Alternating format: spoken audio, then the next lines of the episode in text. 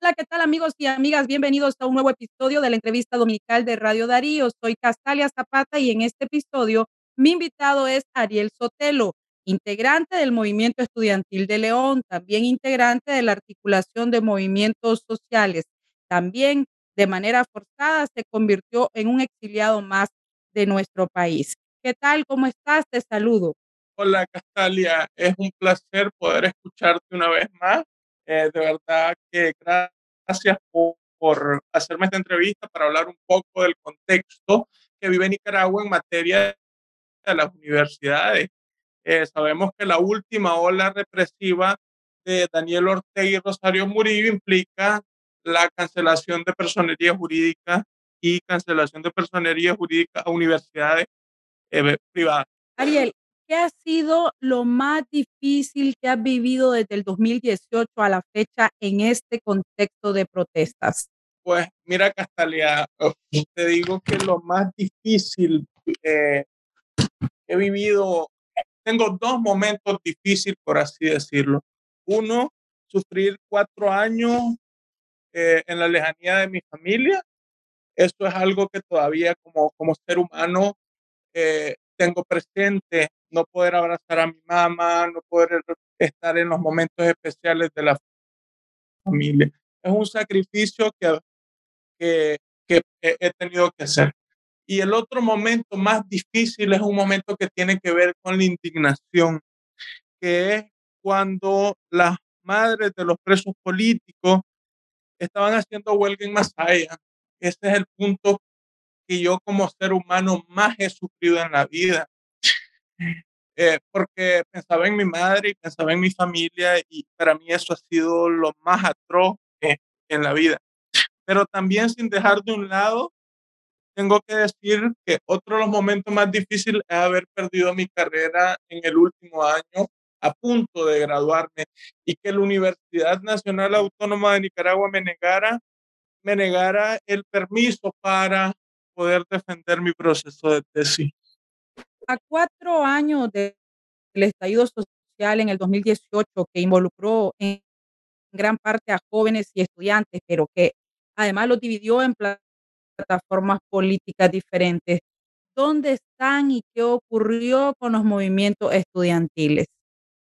Mira, hay los movimientos estudiantiles en definitiva, pues siguen existiendo en medio de un contexto represivo sin embargo, con la pérdida de, la, de las universidades, las expulsiones, el movimiento estudiantil ha, ha, tenido que tomar varios caminos. Uno, el, el movimiento estudiantil se metió en política y, y en política pues también había que pensar en la salida de Ortega, porque ese era el primer punto eh, para nosotros. La urgencia era salir de Ortega. Entonces los movimientos estudiantiles están divididos, por así decirlo, en, en dos en este momento. Por un lado, un movimiento estudiantil que apuesta por la reforma a la ley universitaria, por recuperar la autonomía universitaria, que lo puedes ver desde la coordinadora universitaria con sus distintas propuestas que han hecho, con una agenda estudiantil que han presentado a las y los nicaragüenses. Y por otro lado, puedes ver a, a, a la otra parte del movimiento estudiantil en, en aún es la Alianza Universitaria Nicaragüense apostando a llegar a cargo público o apostando a meterse en, en, el, en el espacio político de los nicaragüenses, lo cual es legítimamente correcto. Entonces, el movimiento estudiantil tomó dos vías. Uno, a través de la coordinadora universitaria, que, que sigue presionando por la autonomía universitaria, y la otra parte del movimiento estudiantil que se fue a hacer política definitivamente lo cual es legítimo. Daniel Ortega terminó de tumbar la autonomía universitaria con una reforma que le permite intervenir las universidades en cualquier momento. A cuatro años de las protestas, ¿qué se puede rescatar aún de la autonomía universitaria nicaragüense? La autonomía universitaria en Nicaragua no existe. Eh, hablar de autonomía universitaria en este momento es una desgracia para el país porque Ortega ha controlado a través de su brazo político represor en las universidades, UNEN y el CUN, ha controlado las universidades. y las ha controlado desde que en 1990 dejó aprobada una ley de autonomía con unos defectos garrafales.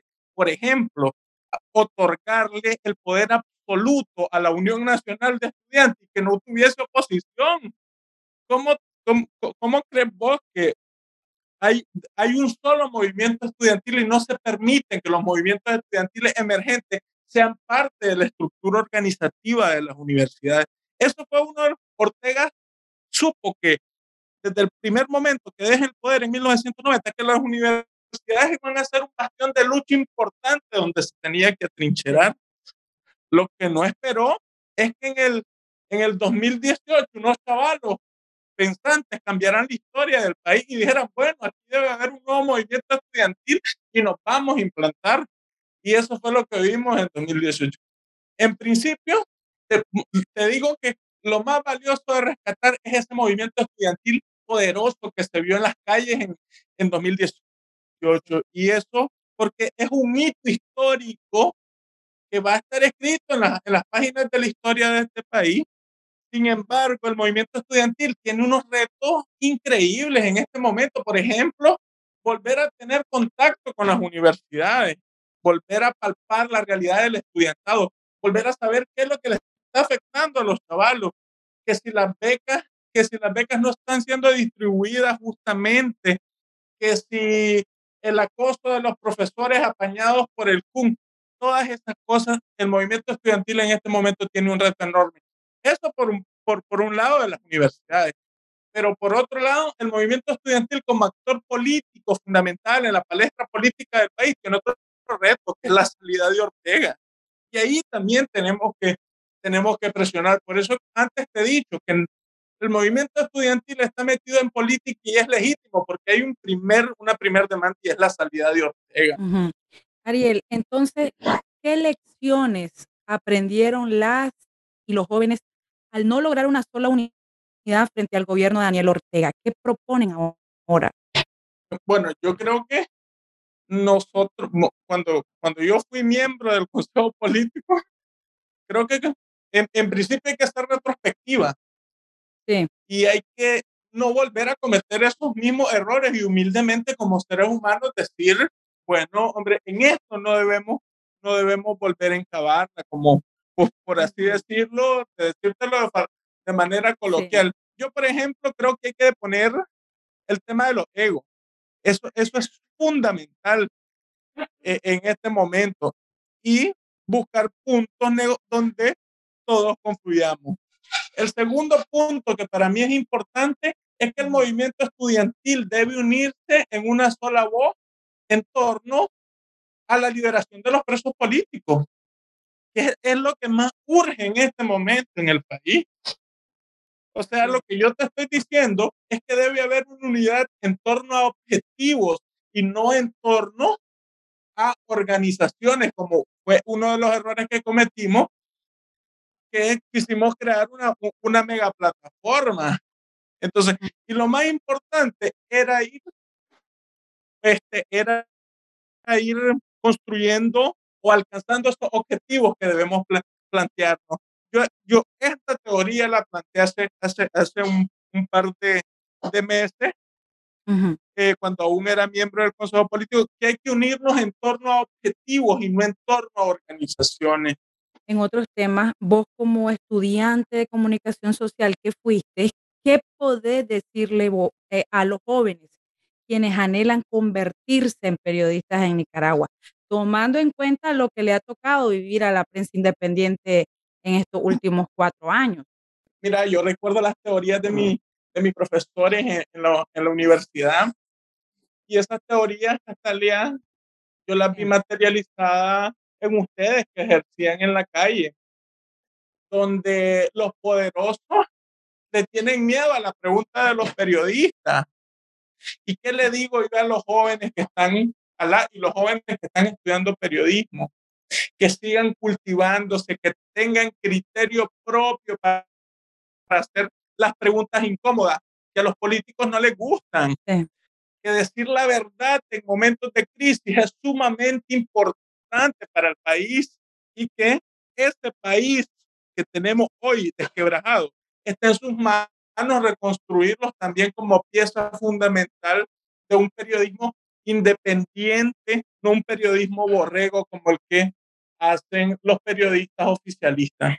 Ariel Sotelo, gracias por la entrevista. Así terminamos este episodio dominical con Ariel, quien está exiliado de manera forzada. Él es integrante del movimiento estudiantil de León, también es integrante de la articulación de movimientos sociales. Recuerden que si les gustó esta entrevista, pueden compartirla con sus amigos en WhatsApp, Spotify o en las redes sociales. Soy Castalia Zapata. Hasta la próxima.